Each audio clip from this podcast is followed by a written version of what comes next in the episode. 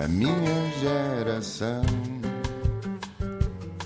Ironizou o coração, alimentou a confusão, brincou às mil revoluções, amando gestos e protestos e canções pelo seu estilo controverso. Este país também é para novos e é por isso que recebemos em estúdio uma jovem escritora, poeta, autora de dois livros publicados e de um terceiro que há de vir. É mais velha de três irmãos, cresceu em Almada, na zona da Caparica, e atravessar o rio rumo a Lisboa era para si mesma um sinal de independência, porque sentia que tudo acontecia deste lado. Há três meses mudou-se definitivamente. Iniciou direito para tirar teimas e ver se conseguia completar o curso sem exercer, mas logo viu que não era por aí. Seguiu para a Faculdade de Letras, onde estudou Ciências da Cultura e da Comunicação. O teatro teatro sempre a acompanhou, estagiou na Companhia Artistas Unidos, foi voluntário no DOC Lisboa, escreveu para revistas de música e revistas literárias online, trabalhou há alguns anos na comunicação de uma junta de freguesia e fundou o projeto Código Postal, onde escrevia cartas a pedido. De momento, trabalha como analista de conteúdos digitais e gosta de acreditar que ainda é possível distinguir o emprego do trabalho. Já vamos perceber como. Acredita que o derradeiro objetivo da vida é colocar-nos em primeiro lugar. Bem-vinda, Inês Francisco Jacob. Jacob, como é que eu digo? Podes dizer Jacob. Tens nome, tu nasces com o nome de poeta, não é? É bom, é Inês bom. Francisco Jacob. Já é promissor. E jorras texto, foi sempre assim, desde pequena? Bem, Sentias uma afinidade? Para já, obrigada pelo convite e, e obrigada por estarmos a ter esta conversa. Foi sempre assim, no sentido em que, mesmo quando era criança na escola, a parte da composição era a minha favorita e, portanto, nunca houve um momento em que o texto surgiu como uma surpresa. O te- O texto sempre foi uma coisa positiva para mim. A escrita sempre foi uma coisa positiva para mim. Nunca foi uma obrigação. Mesmo quando depois foi obrigação em trabalhos, em escola. Pronto. Mas lembras-te do teu primeiro texto? Quando sentiste que isto flui, eu consigo navegar aqui entre as palavras com algum jeito.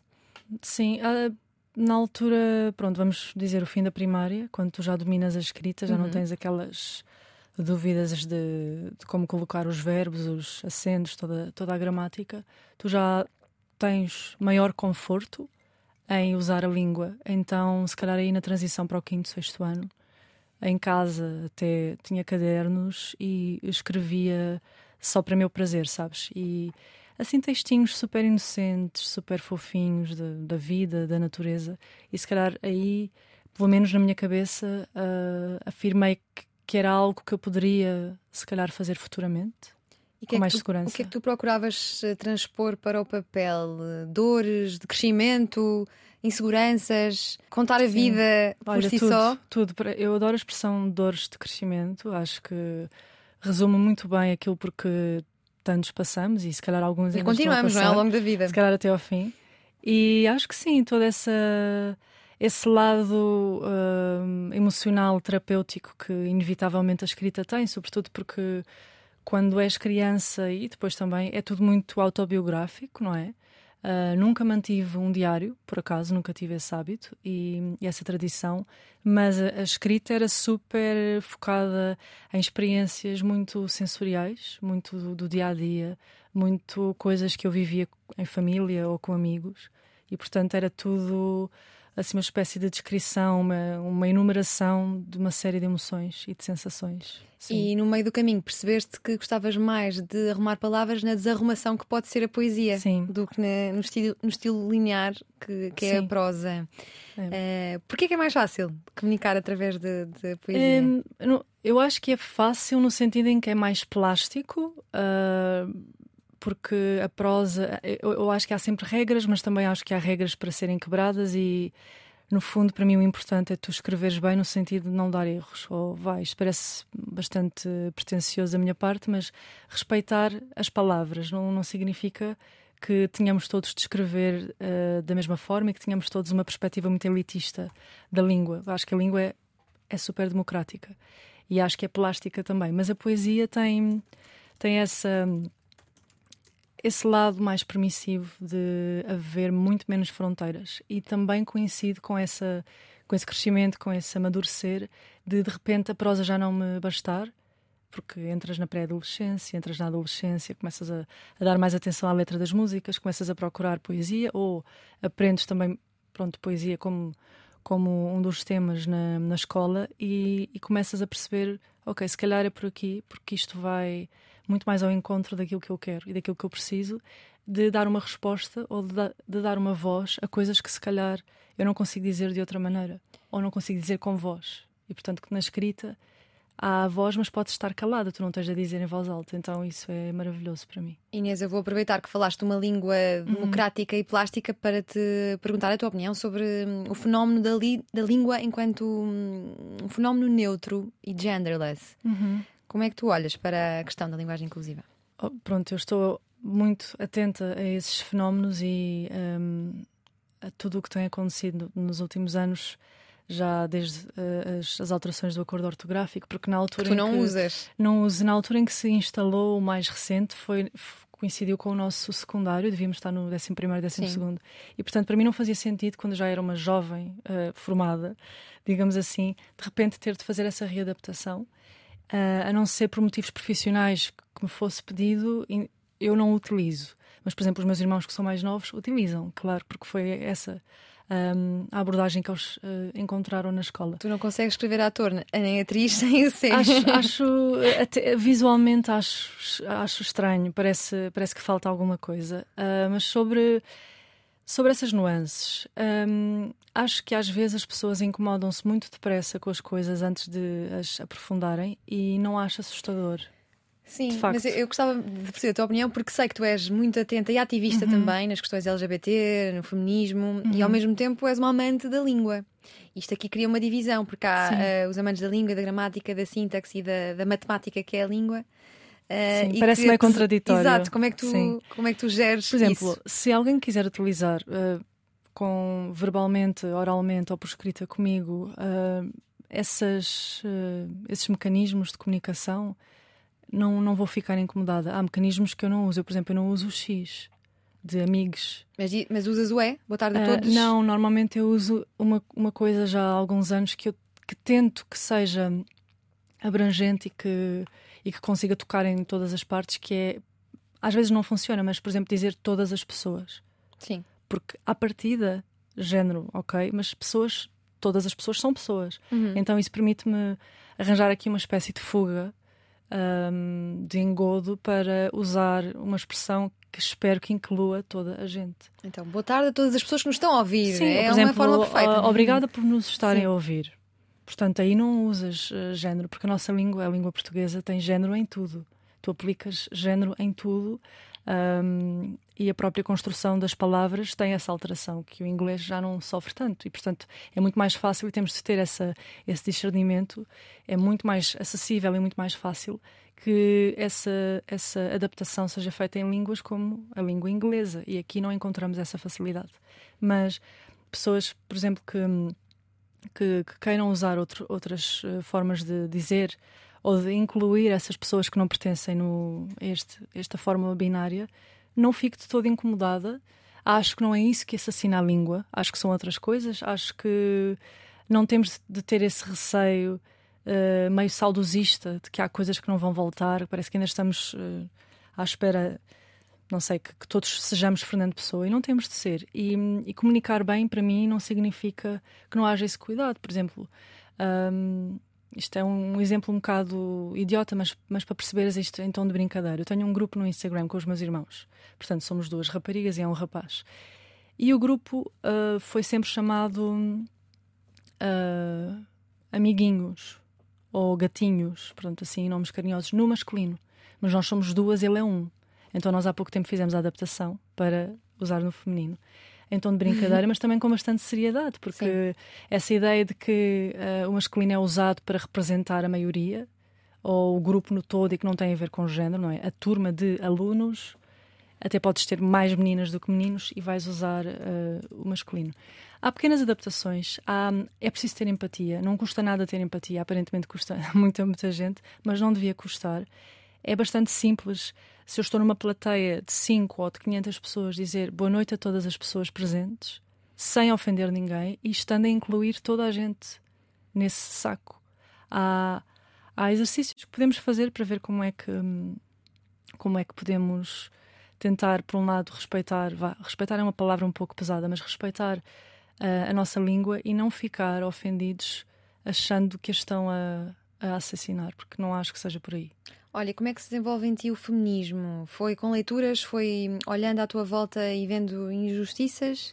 Porque eu sei que é uma veia tua bastante ativa. É, é, estes, estes grandes uh, palavrões são sempre muito polémicos e, e, lá está. As pessoas têm medo das palavras, as pessoas têm medo do que acham que significa cada conceito.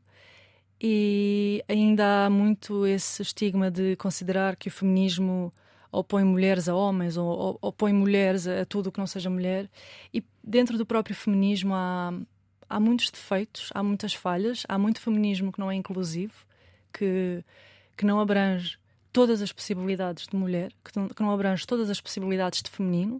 Ainda há uh, muitas divisões. E um, o feminismo, para mim, é uma palavra que poderias substituir por, eh, por justiça, percebes? Por, eh, por adaptação, adaptação das circunstâncias. Não sempre cresci felizmente com, com muitas mulheres à minha volta, muitas mulheres na minha família que me mostram que, que tudo é possível, não é? Uh, depois também entramos aqui naquela ideia feita da, da, mulher forte, quer dizer, que a mulher que é decidida e que, que sabe o que quer e, portanto, também, também tem essa perspectiva. Mas ser feminista eu não vou dizer que é obrigatório, mas é uma quer dizer, é uma condição, é, é, é uma condição humana. Sim. Entendes? E andamos tanto tempo aqui às voltas com medo do, do que é que eventualmente significa que perdemos depois o verdadeiro valor dessa, dessa expressão. Basta, basta tu saíres um bocadinho da tua bolha, por exemplo. A tua não é a tua, a Diana, sim, é da sim, nossa bolha. Nossa. E irmos uh, ligar uma televisão, ver umas notícias, andar num transporte público para perceber como há ainda tant, tantos episódios que põem em causa uma sociedade justa para todas as partes. Basta pensar em uh, diferenças salariais, basta pensar em fenómenos como a violência doméstica. Eu tenho bem ciente que há violência doméstica dirigida a homens. Claro, não estou por em causa, mas numericamente, estatisticamente, há certos fenómenos que temos de ter em consideração que têm uma representação muito significativa. E hum, oportunidades de trabalho, oportunidades de escola, um, toda a questão da interrupção da gravidez, toda a questão da, men da menstruação. Portanto, depois também entra aqui noutra fação que também é super controversa, e meu Deus, o que é que eu vou dizer? Que é a eventualidade de haver mulheres que não têm útero. Porque para muita gente isso é, é uma coisa uh, super controversa. Um, super assustadora, portanto, ainda tens essa, essa, essa parte. E no fundo, todo o tipo de ativismo. Nós não temos de ser ativistas de, de profissão, passe a expressão, mas todo o tipo de injustiça que encontramos, da pequena escala à maior, e que possamos ter a nossa voz presente e que possamos, pelo menos de forma pedagógica, que, que é o que eu acho que é esta conversa. Acho que é uma conversa pedagógica, acho que é uma conversa entre amigas, mas pedagogicamente falando, de não termos receio de ouvir a outra parte, porque às vezes a outra parte é a parte visada e é a parte que sofre com determinada questão é, pegando, fazendo a ponte do feminismo para o racismo, eu tenho toda a empatia com pessoas que são vítimas de racismo. Eu não sou vítima de racismo, não sei o que é ser vítima de racismo, mas reconheço uma injustiça. E como sei o que é, o que é injusto, ou o que é desconfortável, ou o que é hum, algum tipo de comportamento que não, não me parece adequado, consigo perceber e identificar sinais de que algo não está correto. E não significa que eu seja uma pessoa muito desenvolvida, ou que tenha lido muito, ou que tenha viajado muito. Às vezes é só empatia, que é outra palavra, porque eu prefiro a, a tolerância. Eu acho a tolerância uma, uma palavra um pouco mais preocupante, uh, porque dá asa a muita interpretação. E já que estamos aqui que é só tolerar, a falar é? entre respeito, palavras e palavras, sim, é empatia, mas não é do que tu identificares uma situação ou alguém dentro dessa situação que está a passar por algo que merece um cuidado ou que merece uma atenção especial da tua parte. São coisas pequenas. Uh, mas a Inês, pequenina e pré-adolescente, não cresce a ler Grada Quilomba, Maria Teresa Horta, isso foi um processo até, até lá chegar. Quem é que foram os escritores que te marcaram isto porque eu acredito que todos os bons escritores leram muito antes de se aventurarem à partida, pela escrita. Há essa, eu acho que há essa tendência na medida em que uh, muita leitura faz-te ficar muito confortável a usar a língua, faz-te ficar muito confortável a, a, de repente usas uma palavra que não usavas há anos e é um acontecimento histórico. E fazendo a ponte com a zona onde eu vivi durante tantos anos, que é a Margem Sul, a zona do Conselho de Almada, claro que eu com essas idades não, não entrava ainda nessa literatura, mas uh, lia sobretudo ficção e depois quando comecei a querer ser crescida, comecei uh, a tentar ler a Virginia Woolf, traduzida para uhum. português. Digo crescida porque ainda hoje gosto muito de ler, acho-a uh, inter interessantíssima como autora, mas reconheço que hum, não é uma leitura, se calhar, para, para ler numa esplanada ou na praia, entendes? Tipo, eu preciso. Há, há, certos autores e há autoras em que eu preciso de um pouco de, de espaço mental para, para digerir. E, portanto, uh, sempre li a poesia de Sofia, que para mim é muito mais marcante até do que a poesia de, de Pessoa, para ser franca. Em que aspecto? Olha, não, é, é, é, sobre, o, é sobre o encaixe, uh, é sobre tu ou gostares de um prato que eu vou provar a seguir e dizer, mas esta mulher não, não está bem na cabeça, isto não sabe nada bem, e tu adorares esse prato. Tem apenas a ver com ter, enca ter encaixe em mim. E nós na escola somos introduzidos primeiro a Sofia e só depois a pessoa. Eu já não, sei muito bem, já não sei muito bem a ordem. Uh, a pessoa é só secundário sim, e Sofia logo mais, Sofia mais, mais... É, se calhar consideraram o texto mais acessível no sentido em, em termos de idade, se calhar a Sofia é menos enigmática ou tem menos olhas, obstáculos de interpretação. Olhas com bons olhos para o nosso Plano Nacional de Leitura? Um, sim e não. Então. Porque haver um plano é ótimo. Uh, nem sempre acho que as obras são as mais adequadas, mas isto é porque nem sempre acho que a escola faz as coisas de forma mais adequada uh, face às diferenças entre os estudantes, às diferenças de personalidade, às, às preferências que cada pessoa tem, às limitações que uma pessoa tem e a outra não tem, e sinto falta, senti muita falta dessa, desse cuidado de adaptar e de porque acho que às vezes é muito. A escola é muito parcial, sabes? Fecha-se ali muito naquele. Mas mecanismo. cada vez ouvimos mais falar, até pelo Ministério da Educação, de termos uma escola mais inclusiva. Achas que estão a ser dados espaços eu, nesse sentido? Garantidamente que sim. Mais inclusiva, garantidamente que sim. Mas a escola não pode ser só aquela, aquela ideia que muitos de nós ainda têm de que tipo de formação é que as pessoas levam para o futuro. Não é, não é só decorar eh, meia dúzia de, de tópicos para depois reproduzir esses tópicos de forma meio diferenciada num exame e passar e depois a parte que mais me uh, vá, que mais me perturba e que mais me incomoda é o sistema de avaliação que no fundo é o que às vezes resume a escola que é que são as médias que são as notas. Portanto esse esse formato para mim está um bocadinho obsoleto. E hum, a leitura que é também tem sido o fio, é o fio condutor desta conversa também, é algo que não devia ser introduzido como uma obrigação, mas é, porque tu quando estás na escola até podes ter um professor eh, maravilhoso, mas se não for como alguém, a professora Fernanda. como a professora Fernanda, que é que é a minha referência e que obviamente fugiu à, à tendência clássica de apenas ficar pelo programa, apenas uh, circunscrever-se àqueles autores que são o nosso canon, chamamos, chamemos assim, e que soube encontrar uma alternativa para nos Conta-nos uh, o método da professora Fernanda para que mais professores se possam inspirar, professores de português, Sim, é? uh, para mim teve efeito bastante. Eu já era uma miúda, era uma criança que já tinha hábitos de leitura, mas se calhar ajudou-me a, a, dar o salto daquela leitura meio infantil para a infantil-juvenil e para começar a, a, ler coisas que também já não eram de todo para a minha, que não eram de todo para a minha idade ainda, mas permitiu-me e deu-me esse conforto. Então, nós, em português, eh, a partir do quinto ano, a matéria está repartida em autores, autoras e obras respectivas, e falando sempre de autores e autoras que são da lusofonia, pelo menos acho que é, é a tendência, 99%. E o que é que acontece? Tu dás por ti a ler, por obrigação, uma obra que se calhar tu não escolherias para ti, ou, uh, como a grande, grande maioria, a ir buscar aqueles livros que têm o resumo das obras. E, portanto, tu nem sequer lês a obra, tu lês a, a interpretação genérica que alguém fez sobre essa obra. E para mim o que a professora Fernanda fez, que foi revolucionário, foi chegar à nossa turma com livros que não fazem parte de plano nenhum, só do gosto dela, e que de repente acaba por ler certos em voz alta para, para a turma, motiva-nos, porque faz-nos ter vontade de saber o que vai acontecer a seguir, e no fundo é curiosidade. E, e para crianças e para pré-adolescentes, a curiosidade é tudo. Sim. e faz diferença. E de repente tu tens uma pessoa que te está a mostrar que, que há mais, que tu queres saber mais e que há mais caminho. E isso funciona Sim. muito. Olha, como é que a Inês, com dois livros publicados, olha para o meio literário português? Que agora pertences.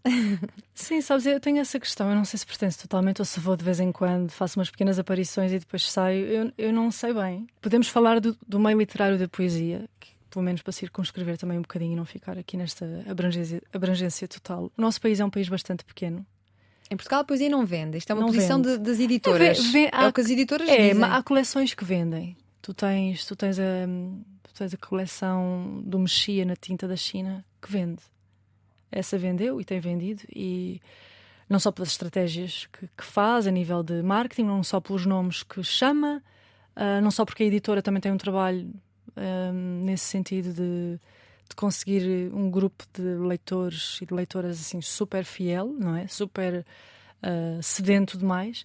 Mas o que acontece é a poesia em Portugal fica muito fechada em si mesma e fica muito fechada em editoras independentes que são editoras que têm muito pouco fundo para, para poder trabalhar e para poder fazer tiragens mais numerosas. Mas tu falavas-me de uma, de uma bolha controversa e confusa para caracterizar o meio literário português, que é aqui com a pulga atrás da orelha. É, eu sinto que. Por isso é que eu fico assim meio de pé atrás, uh, não sei se quer pertencer a 100%, se bem que pronto, já tenho obra cá fora, vale o que vale, mas a poesia, não só a poesia, mas a literatura, as expressões artísticas, a pintura, o teatro, a música, tudo o que tenha arte, tudo o que tenha a ver com trabalho que não é de uma ciência exata, mas é trabalho feito com criatividade, com imaginação, com, com emoção, não que os outros não sejam, acaba por mexer no ego, não é? Acaba por mexer em partes nossas que podem vir a mostrar-se muito competitivas, que podem vir a mostrar-se meio conflituosas, sobretudo a poesia, que mesmo que não seja declaradamente autobiográfica, é extremamente pessoal, é extremamente íntima. Para mim, ler poesia é uma coisa íntima, para mim escrever poesia é uma coisa íntima, tipo cantar, estás a cantar no chuveiro e de repente vai um estranho à tua casa de banho e abre a cortina e tu estás a cantar e ficas completamente exposta. É isso a poesia, na verdade. Então, quando eu falo dessa bolha, é porque há muita coisa que não chega a, a quem está a ler, a quem consome, a quem compra, a quem procura. Mas quando tu começas a escrever e a ver assim esses enredos, uh, acaba, acaba por me tirar um bocadinho a, o fascínio e o lado mais eh, inspirador da escrita. Então conta-me sobre o parto destes dois livros uhum. que eu tenho na mão. O Sair de Cena é da Não Edições e o Mar Morto, Mar Morto. Mar Morto é da Alambique, Sim. que são uh, duas editoras possivelmente não tão conhecidas de quem nos está a ouvir.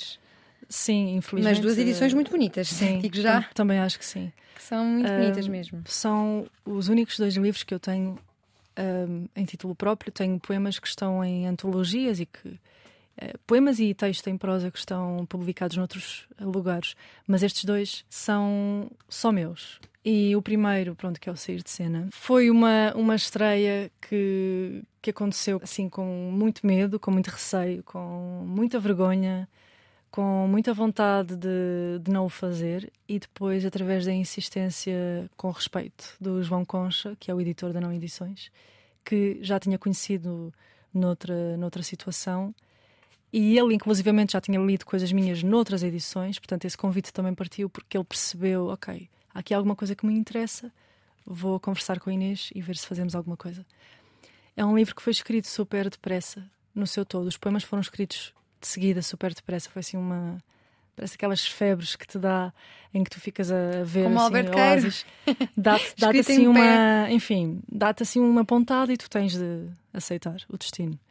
E voltando ao que dissemos no início, dores de crescimento, angústias, dores de coração, hum, aquela dor que, que nos acompanha, aquela uh, sensação de parece que as coisas nunca estão bem a 100%, que há sempre aqui uma, uma moinha ou há sempre um grilo da consciência.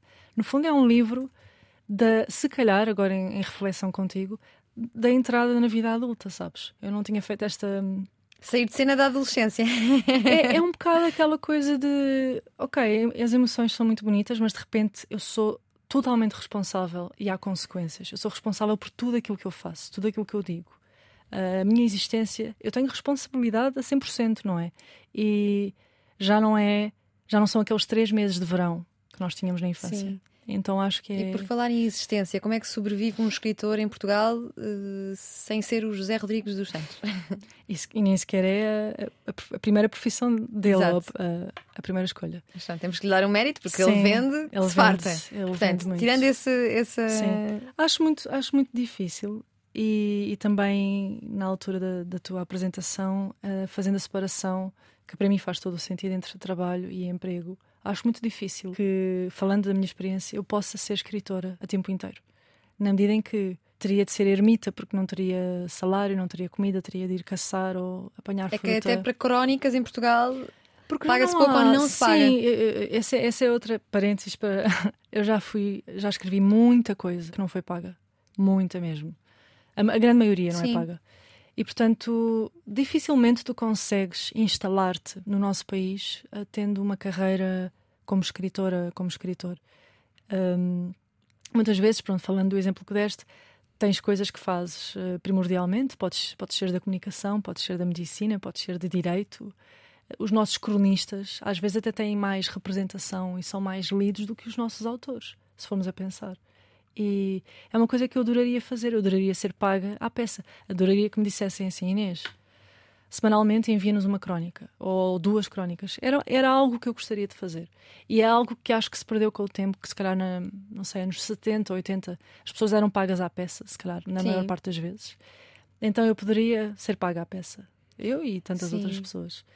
Mas, eu, mas incluo a escrita como incluo a música, como incluo a, a, arte, é? a representação, percebes? Não, não acho que seja um, uma dificuldade da, da, literatura, acho que é geral. Mas isto diz alguma coisa sobre a nossa população portuguesa? Talvez não necessariamente apenas sobre a portuguesa, mas se calhar diz alguma coisa assim sobre a portuguesa, que a escala do nosso país não permite que se dê ao luxo de, de dar importância, e às vezes importância infelizmente traduz por dinheiro, ou seja, de dar dinheiro para que as pessoas possam escrever à vontade, escrever mais, escrever bem e receber esses trabalhos de uma forma, não vou dizer de massas, mas que não seja sempre para os amigos do costume.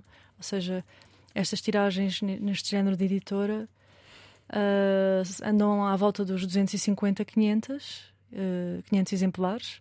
Quando a coisa corre bem, pode haver uma reedição uma reimpressão, mas estamos a falar de números muito pequenos, não é? Muito pouco significativos para o número de pessoas que temos a viver cá.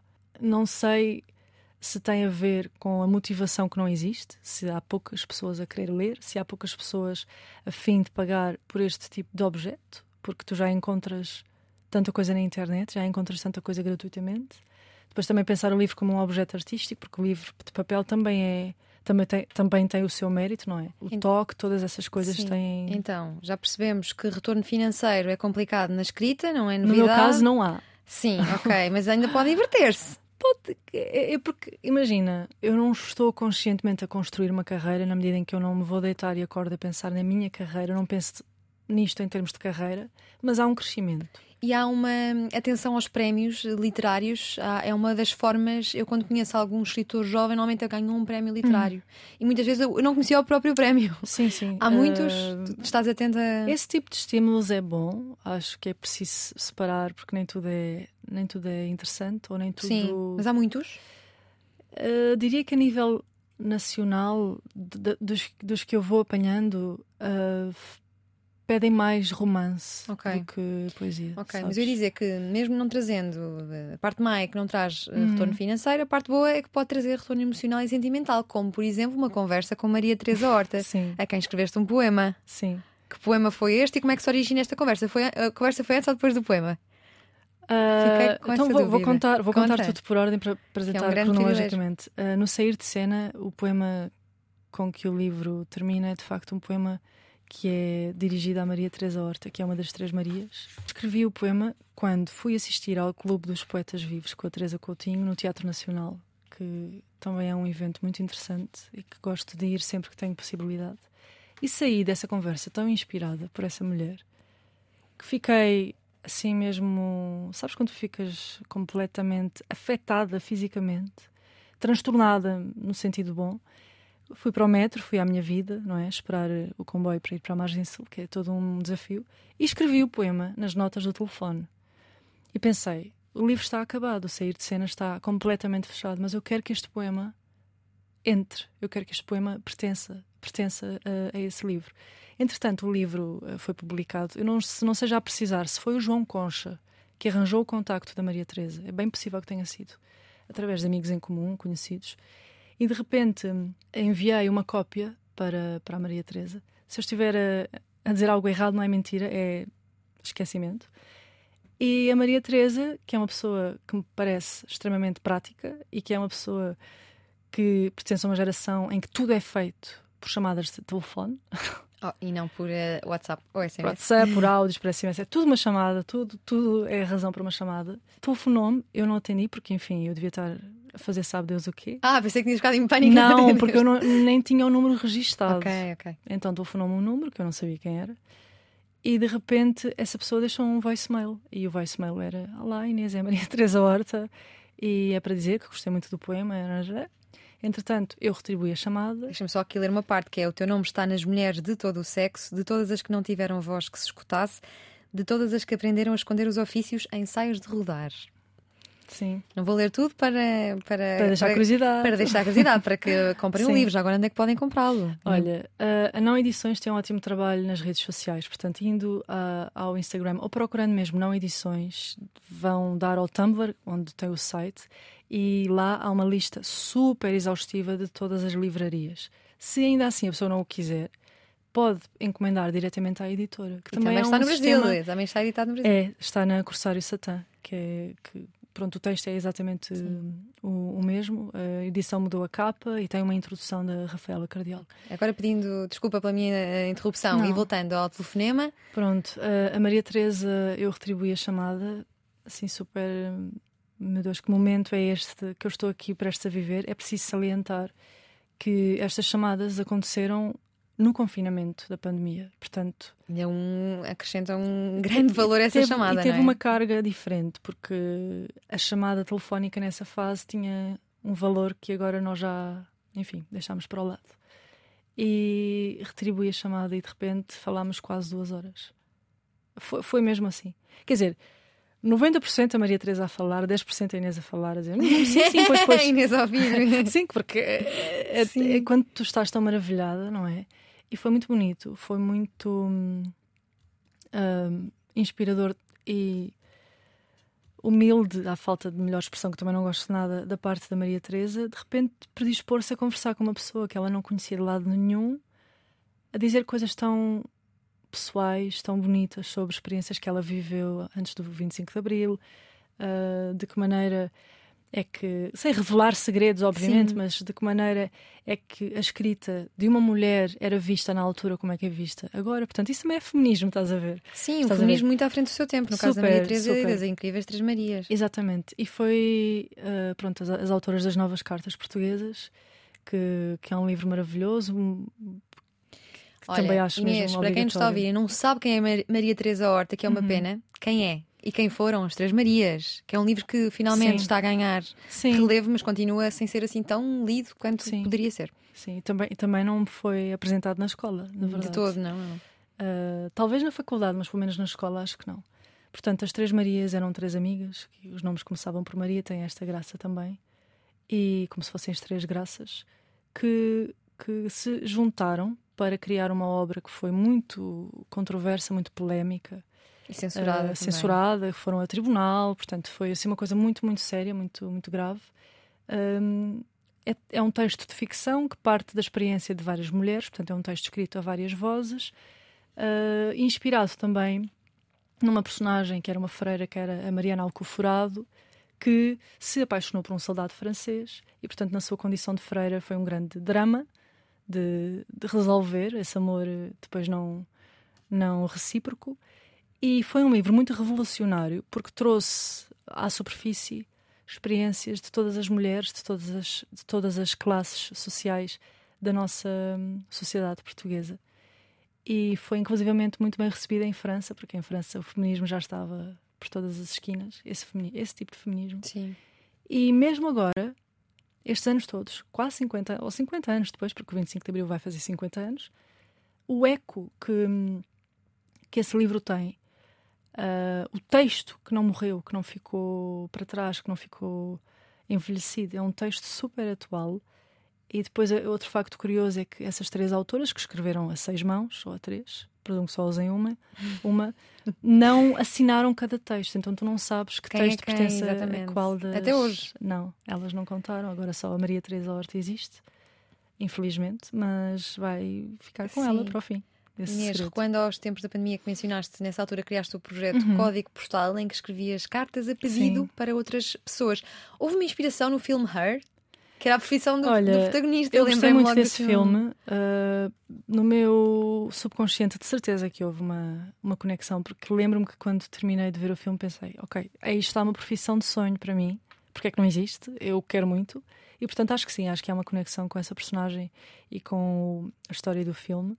E também tu uma, uma forma de, de conexão humana naquele tempo. Super, super. Porque esse período que teve, enfim, as pessoas, há pessoas, é tudo sobre perspe- perspectiva. Há quem tenha visto como a melhor época da sua vida, há quem tenha. ah, há muita gente que, entra- Trauma, tenha trauma. que tenha trauma e, e é perfeitamente concebível que seja assim. Ah, estávamos todos, pronto, muito mais privados de coisas que tínhamos dado Sim. por garantidas e esse projeto foi uma forma de me distrair porque também tinha muito tempo livre. E tu aprendeste muito sobre pessoas Muito. nesse período. muito. De que forma? Porque de repente crio uma página de Instagram em que me proponho a escrever cartas a pedido de terceiros e as pessoas pedem tudo e mais alguma coisa. E não tinha muito bem essa percepção de como ainda temos tanta vergonha de dizer o que queremos dizer a quem queremos dizer e como às vezes é fácil dedicar uma música, um filme um texto que seja de outra pessoa. E portanto houve netos eh, a pedir eh, textos, cartas para os avós, namorados para namoradas, vice-versa, pais para filhos. Foi assim super assustador e super bonito. Senti-me extremamente responsável e senti-me ah, muito dentro dessas casas, dessas pessoas, não é? E de repente também trazer uma coisa que já lá está, que ficou se calhar na geração da Maria Teresa Horta, que é a carta. As cartas que não são as das contas para pagar, as cartas Sim. escritas com uma motivação de haver um tempo de espera, que alguém as receba, que alguém as leia, que alguém responda. E portanto, toda essa, essa magia que, que nós se calhar já perdemos um bocadinho. Inês, e o terceiro livro que há de vir vai ser publicado na Alambique, na Não Edições? Está. Não, olha, acho que posso dizer, acho que não é segredo, porque na verdade ah, está nas minhas mãos. ah, não tenho arranjado forma de o acabar, porque sou teimosa e porque com. Isto, isto é um clichê. Eu achava que os meus pais, quando diziam isto, era exagero, mas não é. Que é quando tu estás com uma rotina apertada e quando tens pouco tempo livre para as tuas vivências, para as tuas ah, preferências, para estares quieta, sossegada num canto, se calhar tens uma meia hora disponível que tu vais usar para ver uma série ou para fazer scroll no telefone. Se calhar não vais usar essa meia hora para fazer coisas que precisam de ti a 100% e que precisam de ti inteira e que precisam que tu estejas completamente hum, dentro e com vontade. E portanto, o terceiro livro, que já está praticamente feito, foi um convite do João Pedro Azul, que ele tem uma, ele tem uma coleção muito interessante na, na editora dele. Ele tem várias, acho que são várias subeditoras, não sei muito bem, espero não estar a enganar-me. Então, ele segue a tabela periódica e cada elemento da tabela periódica dá um livro de poesia. A mim ficou como o potássio. Só que o potássio tem de sair, senão alguém vai preencher essa vaga. E não tem que ver com o potássio, a escrita, é só uma curiosidade. Pronto. Acabámos eh, por só falar de trabalho e não de emprego. A poesia é o trabalho ou é o emprego? É o trabalho. Tem sido um em- trabalho, tem sido trabalho, sim. O emprego é na lista de conteúdos digitais. Em que é que Sim. consiste? Para terminarmos. Então, ah, passo o dia, vou ser mesmo literal, passo o dia todo ao computador, com fones, como estou aqui. é o teu Ah, outfit. É, justamente, estou super em casa a ver se certas coisas que estão em certas plataformas de internet podem ou não podem estar.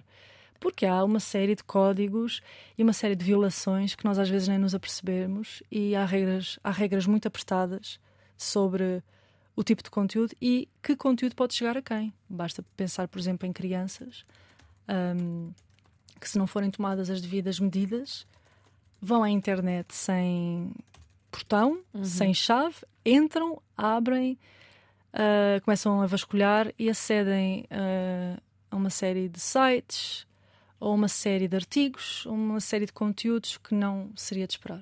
Então eu sou uma funcionária da limpeza da internet. estou, é estou a fazer todo um, a ter todo Sim. um cuidado para que é uma coisa que não tem nada a ver com a minha formação, Sim. quer dizer, diretamente não tem. Eu formei-me em, em, comunicação e em cultura. Mas hoje em dia tudo vai parar à internet, tudo, as profissões e, digitais. E há, há muito, é muito mais plástica essa coisa de tu não estares a trabalhar necessariamente na tua área académica Sim. ou na, na área da tua formação. Olha, e uma pessoa ao fim de um dia de trabalho tem vontade de escrever? Tem cabeça? Gostava de acreditar que sim.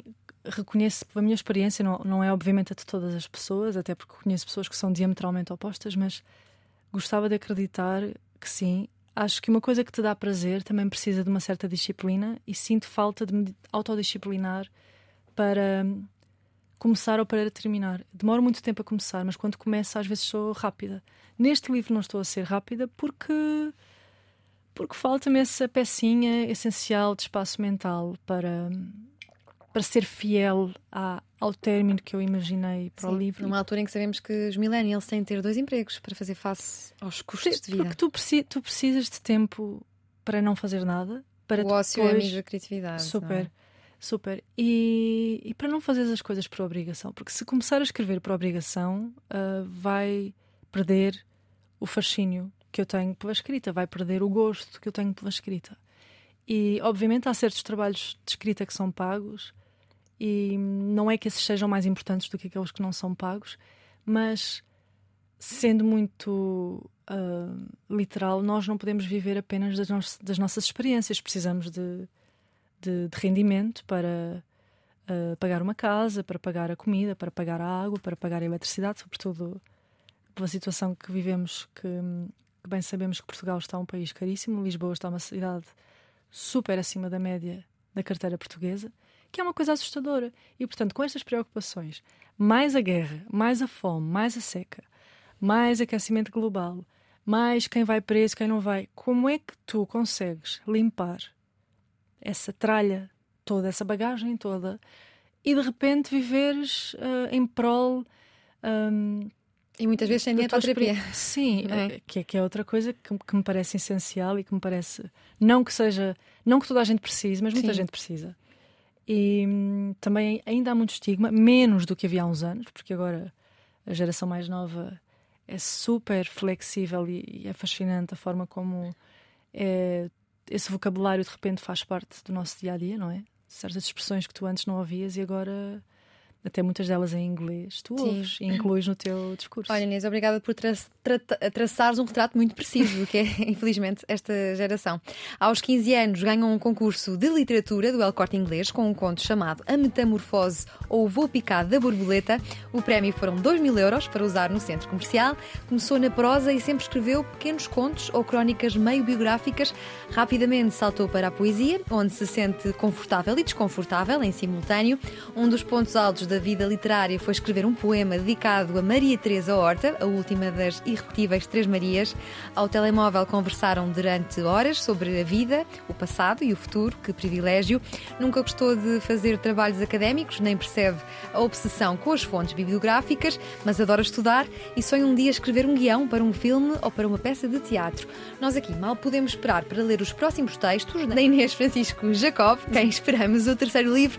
Por agora vamos sair de cena, não sem antes agradecer pela última hora de conversa na Antena 3 e na RTP3, Inês. Obrigada. obrigada. Muito obrigada. O que vamos fazer?